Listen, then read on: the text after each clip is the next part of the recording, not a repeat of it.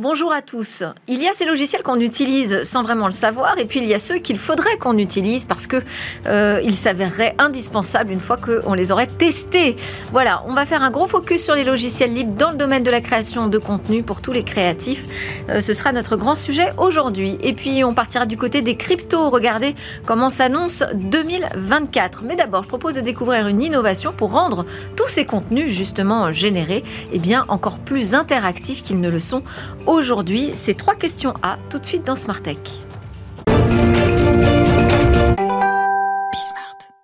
Comment faire de chaque contenu une expérience immersive? Et oui, c'est le rêve de tous les créateurs de contenu. Eh bien, il y a des technos qui peuvent euh, nous y aider. Je vous propose cette innovation, cette innovation pour tous les producteurs de contenu. C'est Michel Hassan qui va nous en parler. Il est connecté avec nous à distance, cofondateur de SwiTouch. Bonjour Michel.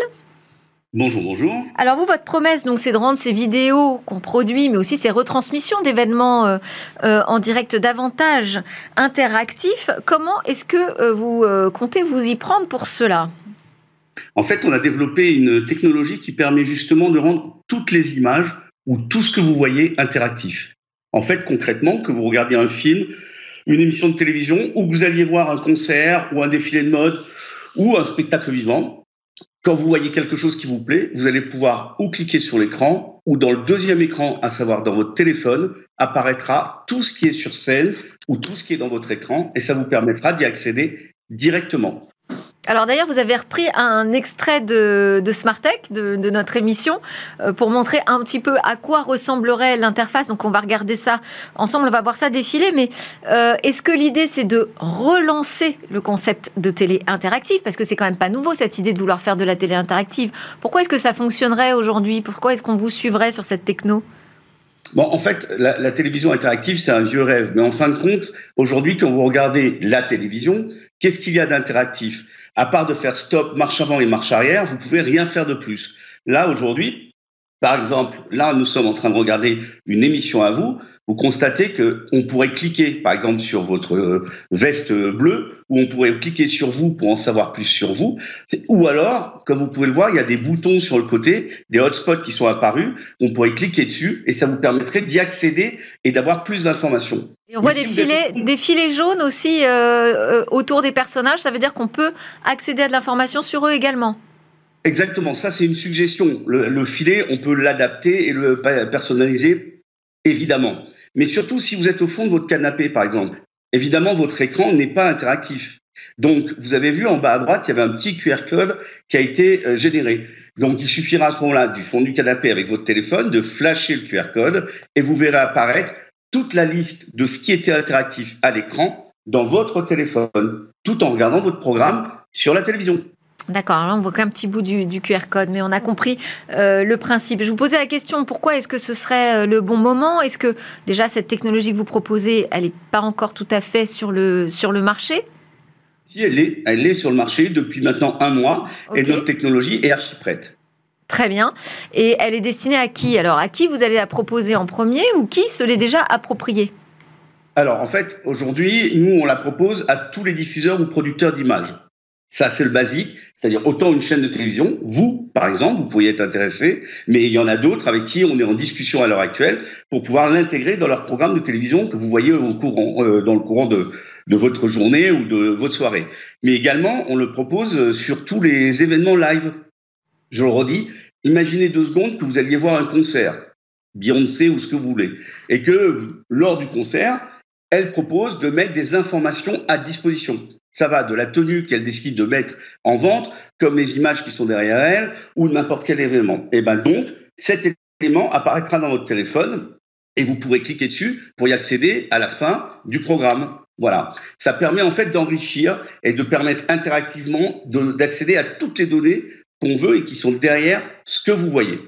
Donc c'est plutôt un usage publicitaire que vous imaginez dans un premier temps pour ces vidéos interactives non, non, parce que justement, on est en discussion avec certains diffuseurs de télévision pour enrichir. C'est ce qu'on a fait dans le cadre de votre émission. C'est-à-dire qu'en fait, sur le côté, il y a des boutons qui sont apparus. Et imaginons deux secondes que vous vouliez en savoir plus sur tel ou tel événement ou tel tel élément, et eh ben vous pouvez cliquer dessus parce que vous avez euh, accès à ce moment-là à des données complémentaires et qui enrichissent votre programme lui-même. Donc, c'est-à-dire que, oui, ça permettrait non seulement d'arriver à cette ère de la euh, télé délinéarisée, ça, ça y est, c'est fait avec les plateformes de, de streaming, euh, mais aussi d'arriver à une télé beaucoup plus personnalisée, finalement. Exactement. Imaginons deux secondes. Vous regardez un JT où on regarde votre programme et puis vous donnez une information et vous voulez en savoir plus. On parle de Swipe Touch, parlons-en directement. Vous posez des questions à l'heure actuelle, elles sont euh, ciblées et vous parlez d'un truc précis, Swipe Touch. Mais si moi j'étais un producteur d'images, je veux en savoir plus, je vais pouvoir cliquer sur un bouton qu'on a décidé de rendre apparent vous allez cliquer dessus et vous allez arriver directement chez SwiTouch ou sur la vidéo SwiTouch et obtenir toutes les informations que vous voulez. Bon, bah, écoutez, on verra, Michel euh, Hassan, on verra bien si ce sera l'année ou pas des vidéos interactives en 2024. Michel Hassan, donc cofondateur de SwiTouch. Merci beaucoup. On passe à la découverte de logiciels, des logiciels libres pour les créatifs. Et c'est l'heure de notre grand rendez-vous avec le monde du libre et Jean-Paul Smets, PDG de Rapid Space. Bonjour Jean-Paul. Bonjour. Une année qui commence fort, la 2024. On a deux grands invités avec nous pour cette édition, nouvelle édition de, de, la nouvelle année. Willy Tarot, euh, mainteneur de HA Proxy, qui est en plateau. Bonjour. Bonjour. Et Philippe Essling, qui est chercheur à l'IRCAM, à distance, lui connecté, qui va patienter encore un petit peu, parce qu'on va commencer par Willy, si vous le voulez bien. Euh, Philippe, euh, je disais donc deux figures quand même importantes, majeures du logiciel libre dans le domaine de la création des contenus. On va voir pourquoi. Et donc, on commence avec HA Proxy. Donc, un poids lourd, pourquoi? Bah, en fait, c'est un logiciel libre dont on a le créateur sur le plateau, qui a été créé en France, qui continue à être développé en France principalement, et dont les utilisateurs sont Alibaba, GoDaddy, Free, GitHub, Bitbucket, Stack Overflow, Instagram, Tumblr, Twitter, Wikipédia et plein d'autres. C'est un logiciel qui sert à véhiculer les contenus des plus gros sites web du monde, qui sert aux banques à rendre hautement disponibles leurs infrastructures. C'est un logiciel qui permet au cloud de passer à l'échelle et c'est un logiciel libre qui a 22 ans et dont les développeurs tiennent de temps en temps à Paris euh, des conférences où viennent des centaines de développeurs. Alors quand, tu nous présentes les choses comme ça, on a l'impression que tu parles de Linux en fait. Hein. Bah, c'est pas Linux qui est finlandais, mais c'est aussi un logiciel d'infrastructure euh, qui est vraiment euh, au cœur de, de, tout le web.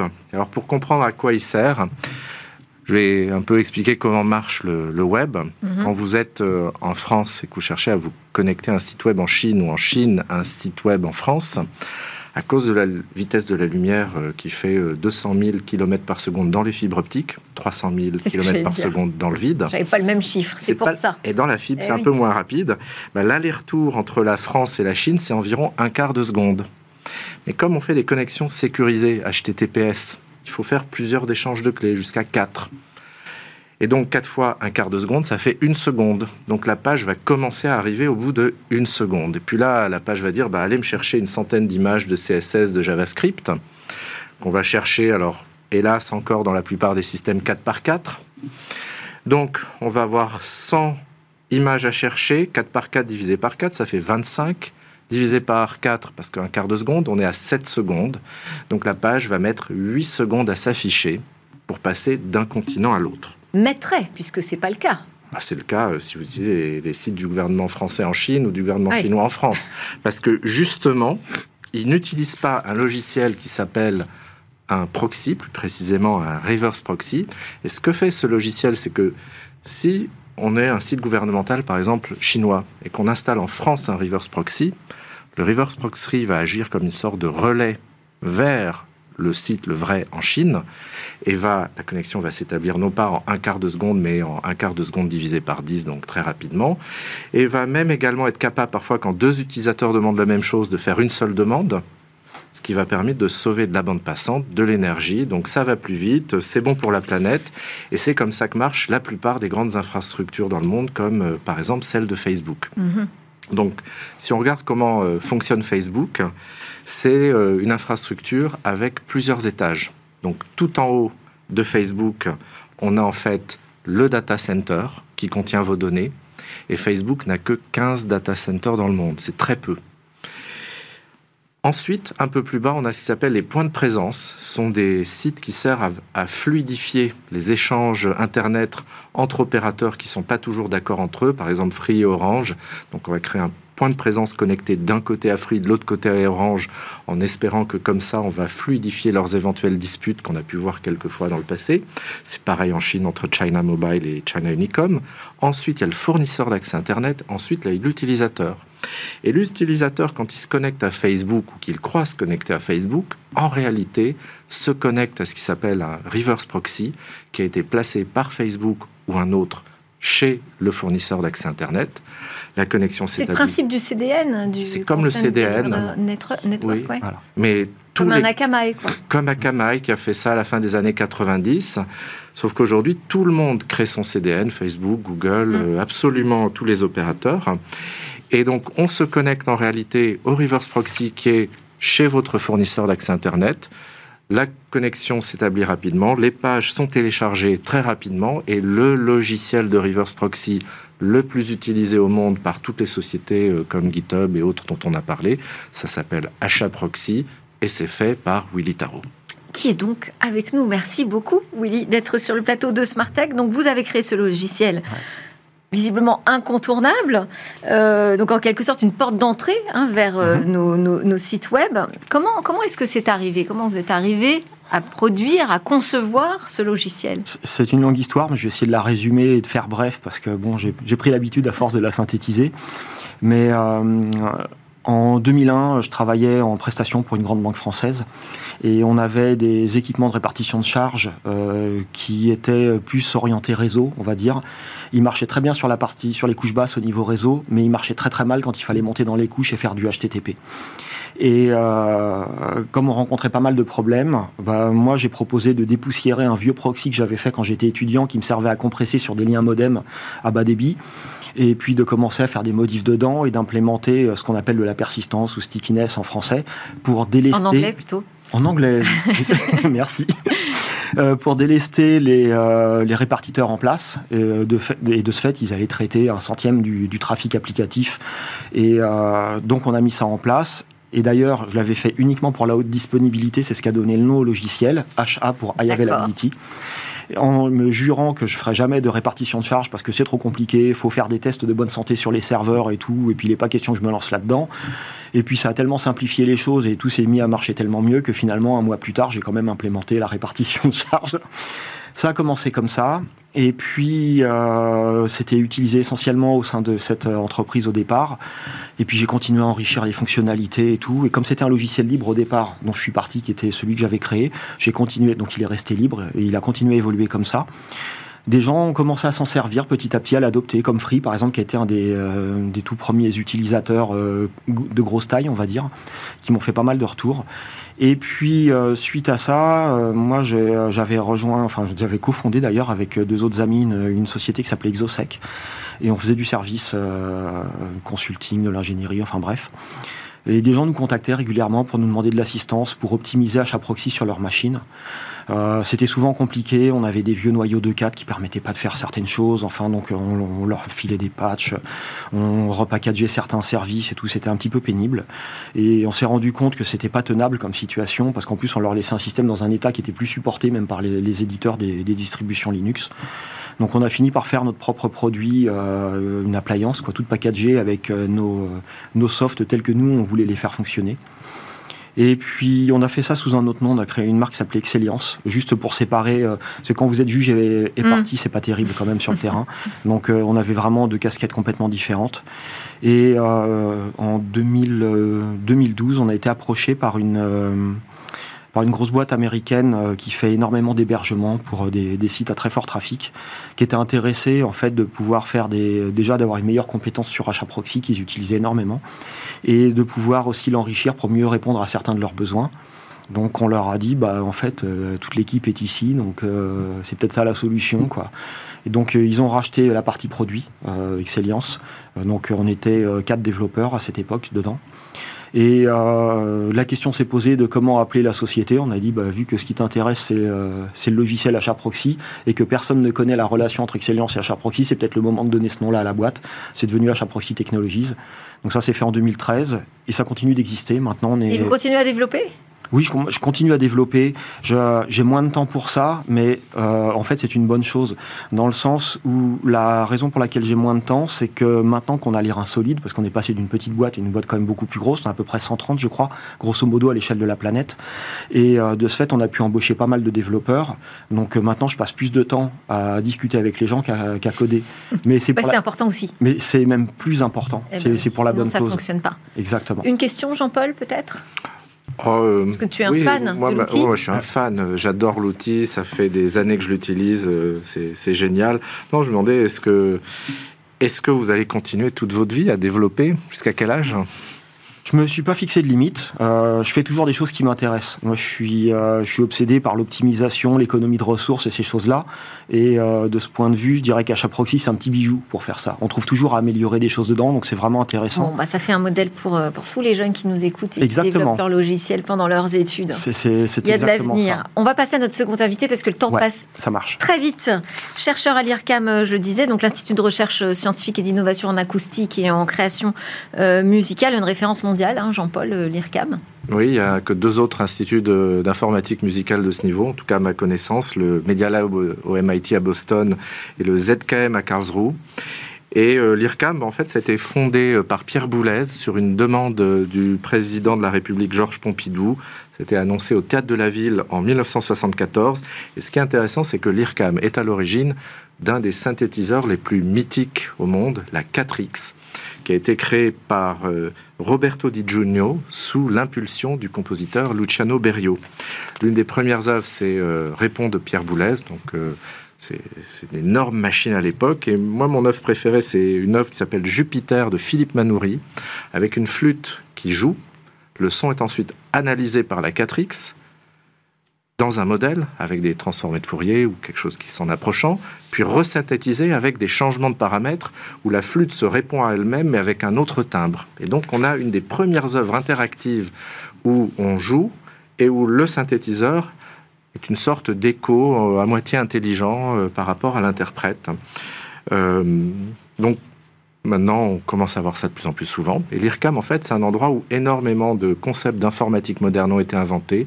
Les langages de programmation graphique, on tire des fils entre des objets, les patchers, Max de Miller-Pluckett, qui a aussi fait Pure Data, ou Open Music de Gérard Assayag et Carlos Agon, ainsi que Jean Bresson.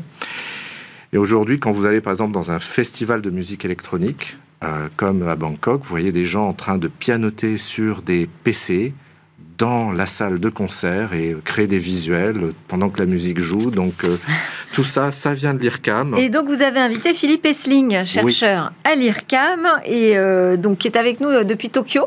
Merci beaucoup d'être resté connecté, Philippe. Est-ce que vous pouvez nous parler des, logiciels, logiciels d'IA, j'imagine, que vous avez créés, développés? Oui, alors absolument, on s'intéresse énormément à ce qui est en fait on va dire, de transgresser les, possibilités euh, actuelles en termes de production, de, génération de matériaux sonores. Donc euh, la musique est souvent vue euh, comme une suite de notes, donc beaucoup de gens pensent aux mélodies, etc. Mais depuis des années, donc comme l'a très justement souligné Jean-Paul, on s'intéresse de plus en plus à la couleur musicale, c'est-à-dire vraiment quel est le contenu fréquentiel qui est responsable en fait de notre manière de distinguer des sons qui sont joués à la même hauteur. Et donc euh, moi c'est ce qui me passionne parce que je suis passionné de synthétiseurs et euh, je pense que les synthétiseurs en soi ont des capacités euh, qui sont phénoménales, mais le gros problème des synthétiseurs, c'est seulement leur prise en main. C'est-à-dire que c'est quand même des, machines qui nécessitent énormément d'expertise. Et euh, en fait, euh, moi, ce que je m'attaque à développer depuis euh, dix ans maintenant, avec du machine learning et donc de l'IA, mais principalement des modèles probabilistes, c'est vraiment trouver des nouvelles manières de, de permettre de, de, contrôler le son, donc de générer des sons en fait qui, qui sont inatteignables avec des instruments traditionnels.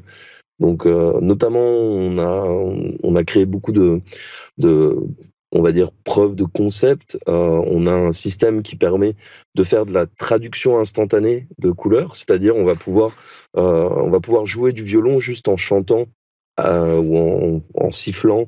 Donc en fait, c'est un système qu'on appelle de transfert de timbre, c'est-à-dire qu'on va prendre un son d'origine et on va analyser ces caractéristiques et en temps réel, on va transférer ces caractéristiques, c'est-à-dire qu'on va pouvoir piloter euh, bah, un violon à partir de la voix ou des bruits de chat à partir. On va, on va écouter un extrait tout de suite de, de, de ce que peut faire Rave.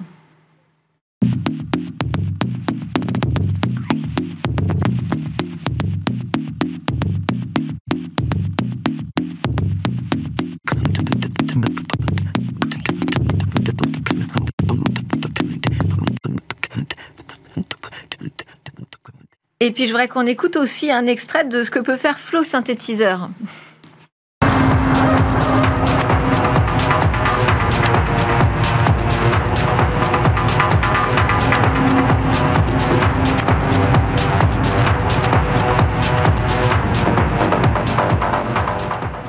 Alors là, j'ai cité deux logiciels, ce sont des logiciels libres. Pourquoi des logiciels libres, euh, Philippe?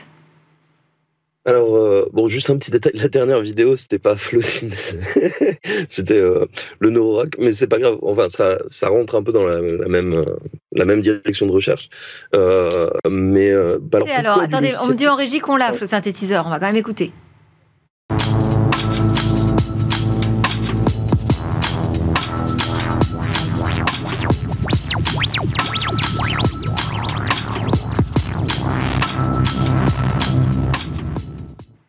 Voilà. Donc je posais la question pourquoi des logiciels libres, Philippe? Euh, alors en fait, euh, bah, pour plein de raisons. Déjà, enfin, je sais pas, je, ça me paraît tellement évident en fait que le logiciel libre c'est le, enfin c'est le futur de. Enfin, on, voit dans l'évolution même du savoir, le savoir est, est parti en fait à la base de certains érudits qui étaient euh, genre des, des personnes qui avaient un mécénat et donc c'était en fait l'apanage de l'élite le savoir. Et euh, ce qu'on voit depuis des années, c'est que bah, on a on a cette ouverture, cette démocratisation euh, du savoir. Et euh, pour moi, justement, dans les technologies, c'est cette démocratisation, elle est fondamentale. Et dans la science, essentiellement, euh, il y a un problème énormément de reproductibilité, c'est-à-dire on, on, avance énormément de, de résultats, c'est-à-dire on, on, dit qu'on a a réussi à réaliser certaines choses, et euh, l'important c'est la capacité à d'autres gens de reproduire nos résultats pour aller encore plus loin. Et euh, pour moi, ce, enfin, ces avancées-là seraient impossibles, et c'est ce qu'on voit maintenant dans, dans beaucoup de domaines. Énormément d'avancées seraient vraiment impossible sans, sans le logiciel libre. Donc euh, ça me paraît être euh, vraiment un outil fondamental pour, pour la recherche scientifique. Merci, un grand merci euh, Philippe Essling de vous être connecté avec nous dans, dans Smartech. Je rappelle que vous êtes chercheur à l'IRCAM et merci également à Willy Tarot d'avoir été avec nous en plateau, mainteneur de HA Proxy. Et un grand merci Jean-Paul hein, pour ses invités de, de, prestige dans le monde du libre. Allez, à suivre, c'est notre rubrique sur le Web3. On va voir ce qui va se passer en 2024.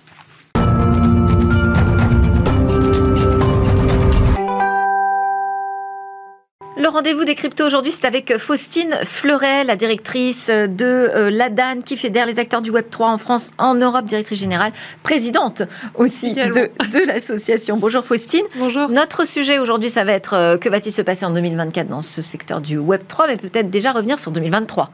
Un petit peu, effectivement, on a eu une année déjà euh, très intense, on va dire, de structuration, d'institutionnalisation, de réglementation. Donc le visage du Web 3 euh, début 2023 et, celui de la fin d'année est extrêmement différent.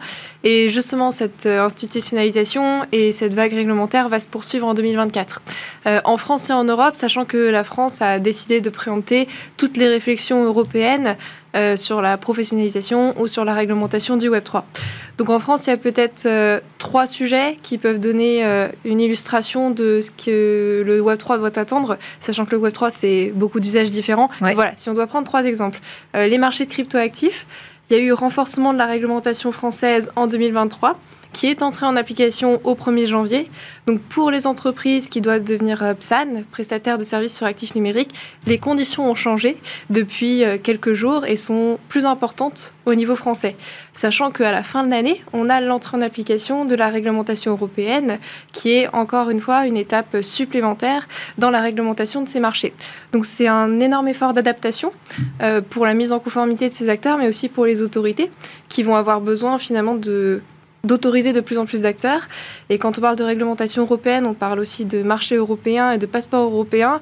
Et on s'attend avec le positionnement de la France de leader du Web 3 à ce qu'il y ait un afflux important de dossiers d'entreprises qui veulent en fait s'installer en France pour se développer à l'Europe. Mais est-ce que cette stratégie ou cette vision de la France là sur euh, le Web 3 devenir le champion, euh, le centre finalement euh, en Europe, est-ce qu'elle est payante? Est-ce qu'elle a fonctionné? Est-ce que il faut continuer sur la même ligne? Alors, par rapport aux annonces de grands acteurs l'an dernier, de grands acteurs internationaux qui cherchent à se développer bah, sur la scène internationale, le fait que la France ait développé un cadre précurseur et donc clair, c'est clairement un avantage. C'est un avantage d'avoir cette réglementation, d'avoir donc de l'expertise, que ce soit au niveau des autorités, mais aussi bah, de toutes les structures qui vont accompagner, les, conseils, euh, euh, les avocats. On a cette expertise en France qui est plus fine qu'ailleurs. On a des talents dans des matières euh, informatiques, mathématiques, finances, à l'intersection finalement du Web 3, qui sont aussi très prisés de, de ces acteurs-là. Donc oui, effectivement, pour l'instant, c'est une stratégie payante même s'il faut qu'on reste vigilant, parce qu'on a beaucoup avancé sur la réglementation des marchés, mais il y a d'autres sujets, je pense aux jeux vidéo, je pense au métaverse, où il y a encore beaucoup à faire.